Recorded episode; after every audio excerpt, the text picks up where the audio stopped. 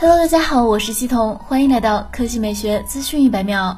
在一些开发者眼里，Lumia 950 XL 就是绝对的神机，其可以被用来刷上各种微软新的系统。据最新报道称，目前开发者成功在这款2015年推出的手机上运行 Windows 10和 Windows 10X 系统，而现在他们马不停蹄的让其运行 Windows 11。虽然在晒出的图片中运行了 Windows 11，但是不知道整个运行情况，但相信应该还处于适配过程中，很多功能无法使用。按照开发者的说法，如果时间允许的话，是可以让 Lumia。Lumia 950 XL 在 Windows 11下有更大的作为。事实上，微软官方已经停止支持 Lumia 950 XL。不过，在 WOA 项目和诸多开发者的努力下，Lumia 950、Lumia 950 XL 仍然非常活跃。接下来来看苹果。据最新消息，知名芯片制造商近日收到了苹果下发的大量芯片订单，该订单中包括今年尚未亮相的 A 十五芯片。据悉，目前台积电已经全面启动了 A 十五芯片的量产计划，该芯片将采用 N 五 P 工艺打造。也就是第二代五纳米，市场层面的性能进一步增加，功耗进一步降低，性能相比 A 十四至少有百分之二十提升，同时还能提高百分之三十的效率。